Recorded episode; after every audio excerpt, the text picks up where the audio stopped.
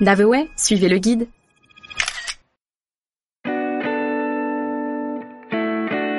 Orange, la cité des princes. Bienvenue à Orange, où 20 siècles d'histoire vous attendent. Vous vous en doutez, si les Romains ont décidé de s'y installer, c'est que c'est plutôt pas mal positionné. Ils avaient du nez pour ça. Orange, aujourd'hui, c'est dans le Vaucluse. Mais à l'époque, c'était surtout au carrefour de passage parfait, vers le nord, l'Espagne ou l'Italie.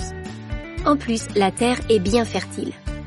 Bref, vous l'avez compris, il y a plus de 2000 ans, les Romains vont s'installer autour de la colline Sainte-Trope et nous laisser des vestiges fabuleux.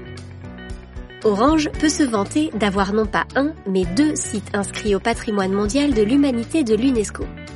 Son arc de triomphe et son somptueux théâtre antique comptent parmi les mieux conservés de la planète et attirent chaque année des milliers de visiteurs.